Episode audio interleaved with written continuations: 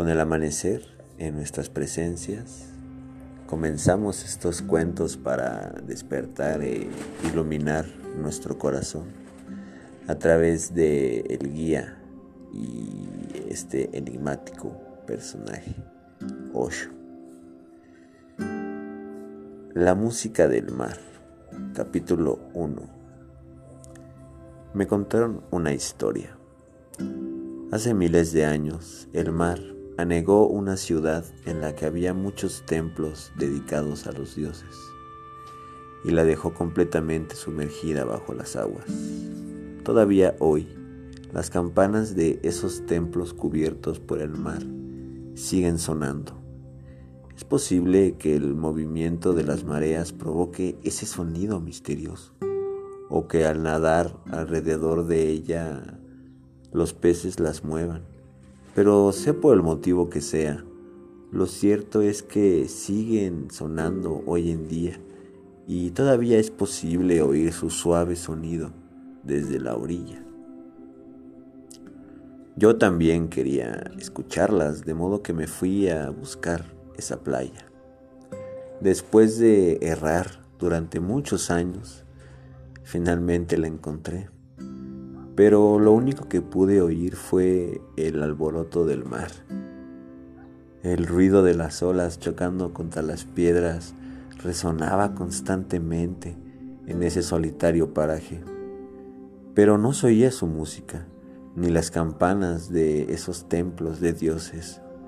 Estuve escuchando atentamente, sin embargo, lo único que llegaba desde la orilla era el sonido de las olas rompiendo contra las rocas. A pesar de todo, seguí esperando. En realidad me había olvidado del camino de regreso y parecía que el destino de esa desconocida y solitaria costa era ser testigo del fin de mis días. Poco a poco también desapareció el pensamiento de querer oír las campanas me quedé a vivir en la playa. Una noche de repente oí el sonido de las campanas de esos templos sumergidos y su dulce música empezó a llenar mi vida de felicidad. Al oír la música desperté de mi sueño y ya no he podido volver a dormirme.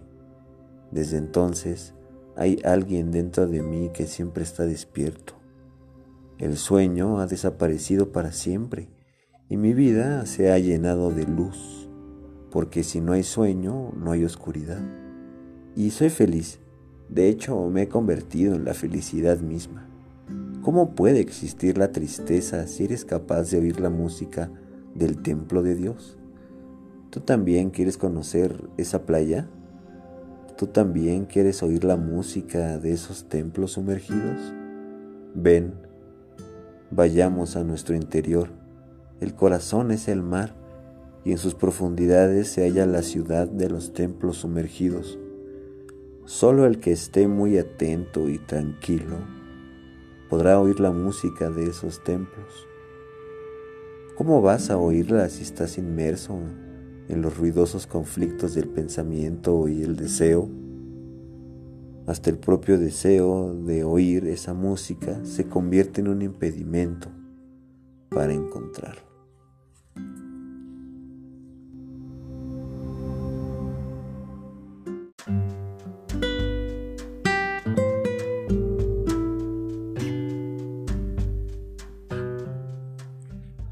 Osho continúa con sus enseñanzas y ahora nos lleva al capítulo 28. Emperadores y no esclavos. Amigos, ¿qué os estoy enseñando? Os estoy enseñando un pequeño secreto, el secreto de convertirnos en emperadores. ¿Hay mayor secreto que ese pequeño secreto?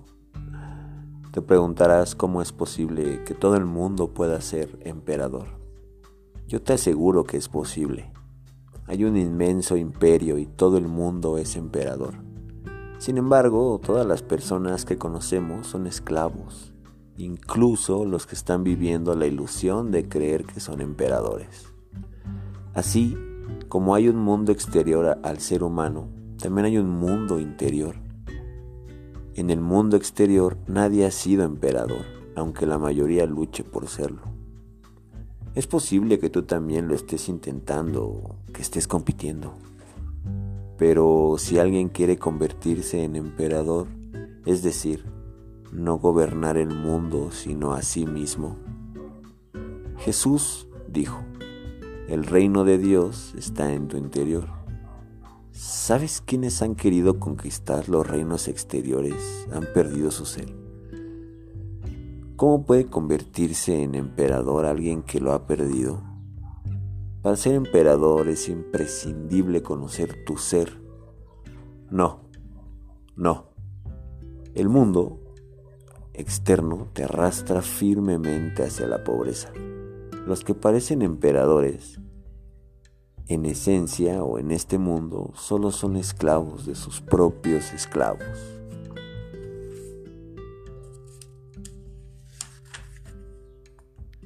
Los deseos, los anhelos y las ambiciones te impiden tener libertad. Al contrario, te atan con los lazos más imperceptibles y a la vez más fuertes. Nunca ha habido una cadena más resistente, ni la habrá en el futuro, que la cadena de los deseos. De hecho, no existe un acero tan fuerte. Cuando una persona está atada a esas cadenas invisibles, ¿cómo puede ser un emperador? Federico el Grande, el rey de Prusia, estaba en una tarde cerca de la capital cuando un anciano se tropezó con él. Era un camino estrecho y la oscuridad de la noche lo invadía todo. Enfadado, Federico el Grande, rey de Prusia, le pregunta al anciano, ¿quién eres? Un emperador, respondió el anciano. Federico, asombrado, e-, exclamó, ¿un emperador? Y luego añadió, ¿dónde está tu reino? En mi propio ser, respondió el anciano. Indudablemente, quien gobierna a su ser es un emperador de verdad.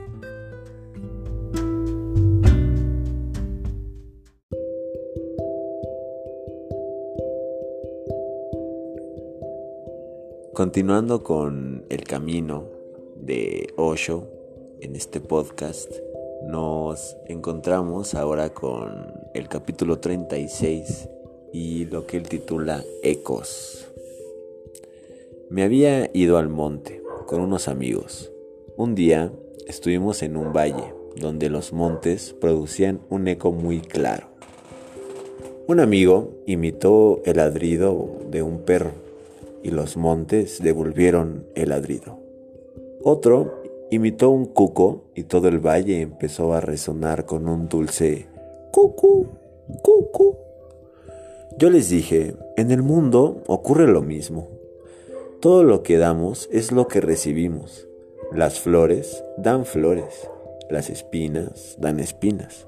Cuando el corazón está lleno de amor, todo el mundo empieza a repartir amor.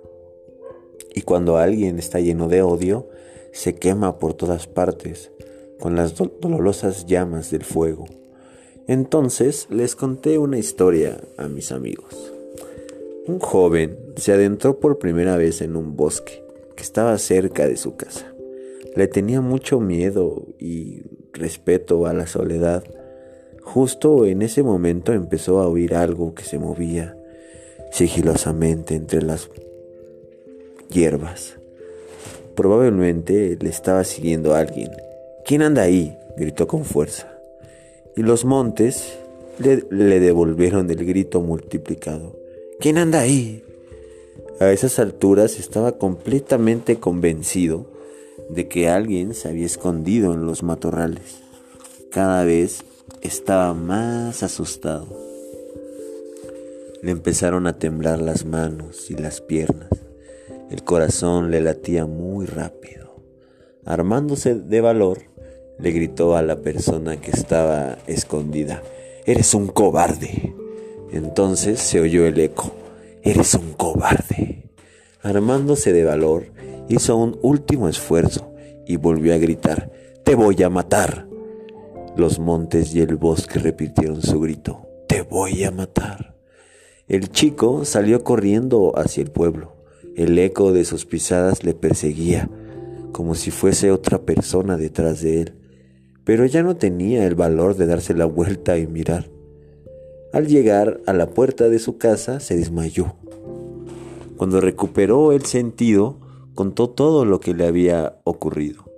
Su madre, al oírle, se echó a reír y dijo, Mañana vuelve a ese sitio y dile a esa persona misteriosa lo que te voy a decir. Yo le conozco, es un hombre muy bueno y cariñoso. El niño volvió al día siguiente. Al llegar al mismo sitio dijo, Amigo, oyó un eco que le decía, Amigo. Oír esa voz amistosa le consoló y dijo, Te quiero. El monte y el bosque le repitieron, Te quiero. La historia de este eco ¿No es acaso la historia de nuestras vidas? ¿No somos como niños y forasteros en el bosque del mundo que nos asustamos y salimos corriendo al oír nuestro propio eco? ¿No estamos en la misma situación que el niño? Recuerda que si te voy a matar es un eco, te quiero también lo es. Liberarse del primer eco y enamorarse del segundo no es la manera de huir del infantilismo. Algunos tienen miedo al primer eco y empiezan a amar al segundo, pero en esencia no hay ninguna diferencia entre ellos. Ambos ocultan la inmadurez del ser humano. El que lo sabe se libera de ambas ilusiones.